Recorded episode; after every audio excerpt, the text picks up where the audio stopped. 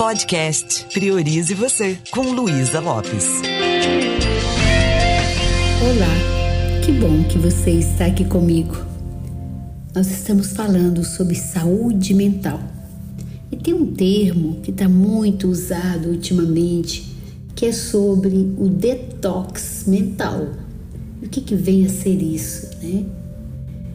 É uma prática para a gente aprender a escovar a nossa mente, a limpar os pensamentos que são tóxicos, que são negativos, estressantes e que de alguma forma prejudicam a nossa saúde, vai tirando a nossa alegria de viver. É possível a gente ter uma mente mais saudável, mais equilibrada, e é incrível quando a gente cuida disso, todas as áreas da nossa vida são beneficiadas. E uma forma que a gente pode aprender a estar tá sempre deixando a mente mais saudável é a gente olhar para os pensamentos que são como sementinhas que nós estamos jogando no jardim da nossa mente. Esse autocuidado, vai nos ajudar a ficar renovando a nossa energia e fortalecendo a nossa saúde mental. Tem coisas que parece que elas são menos fáceis, né, da gente mudar. Olha para sua vida, qual é aquela aquele padrão seu que quando você vê você tá de novo nele, de novo. A gente fica refém de alguns padrões de pensamentos, comportamentos. Sabe por que, que isso acontece? Porque na verdade existem padrões que estão muito arraigados, onde a gente não consegue tão facilmente fazer as mudanças que a gente quer. Provavelmente você já ouviu falar na neuro plasticidade cerebral. Entender que o nosso cérebro ele tem a capacidade de se adaptar e mudar ao longo do tempo quando a gente coloca essa intenção de fazer mudança. E esse fenômeno neuroplasticidade ele acontece quando nós conseguimos desconstruir alguns padrões que às vezes estão muito rígidos. Existem padrões mentais que estão tão, mas tão enraizados que eles foram sendo instalados ao longo do, do ano, dos anos, né, por repetição. E aí eles vão sendo armazenados como conexões neurais muito fortes. E aí você quer se livrar daquilo e às vezes não é tão simples. É, às vezes eu preciso de fazer uma limpeza mais profunda. Alterar essas conexões requer uma vontade acordada, um esforço consciente e consistente. Perceba algumas coisas que às vezes chega no início do ano você fala agora vai, não vou mudar isso, não aguento mais e de repente você percebe que aos poucos você vai voltando com aquele hábito que é negativo, que é ruim. É como uma pessoa, por exemplo, que tem um hábito de fumar. São tantos momentos que ela teve prazer fumando, são tantos registros, né? Que não é tão simples. Ela criou uma sinapse ali, um caminho que já existe um padrão cristalizado ali. De toda vez que ela toma um cafezinho, ou ela pega o telefone, vai falar com alguém, ou dá tal hora. Então, esses, essas coisas não são tão simples. Segundo pesquisas, nós precisamos repetir um novo comportamento todos os dias, no mesmo horário, pelo menos 21 dias, 21 dias direto, para construir um novo hábito.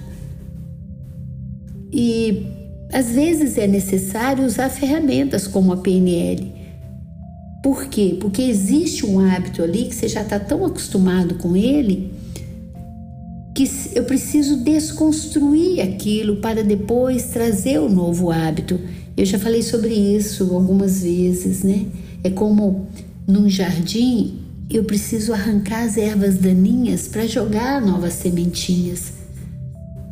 Muitas vezes a pessoa cria uma meta, mas o terreno não está propício para ela poder avançar, para ela ir além. Então eu preciso limpar primeiro, fazer esse detox, que, que é o que? Eu tomar consciência daqueles pensamentos, eu olhar para aquilo e ver: peraí, isso não combina mais comigo, isso não me leva onde eu quero. É você ter uma consciência mais crítica em cima daquele, daquele comportamento que está tão arraigado. Quando eu consigo adotar um novo jeito de agir. E a gente pode perceber que existem um comportamento que a gente chama de resistência à mudança. Tem até um trabalho muito bacana sobre isso, né? Meu filho Paulinho, Paulo Chagas, ele faz um trabalho muito profundo sobre isso, que é um sistema de imunidade à mudança. A gente cria um sistema de proteção para não mudar algo porque o, o cérebro quer aquilo que é mais fácil.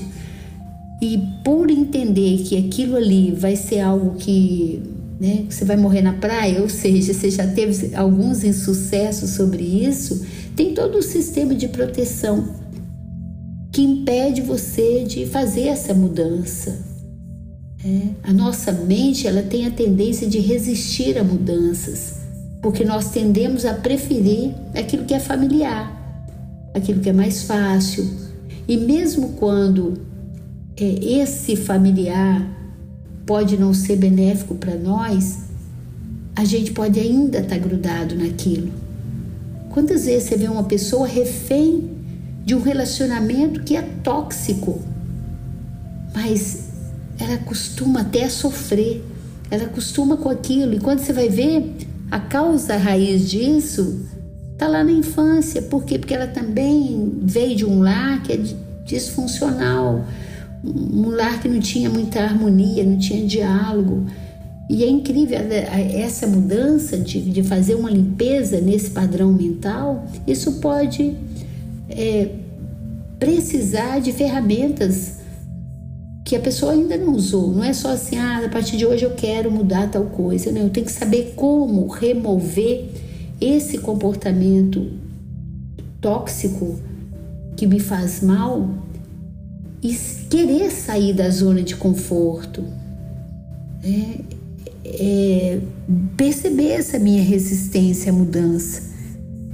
E quando a gente olha com carinho, às vezes no atendimento que eu faço, eu percebo, nossa, olha a crença limitante que sustenta isso.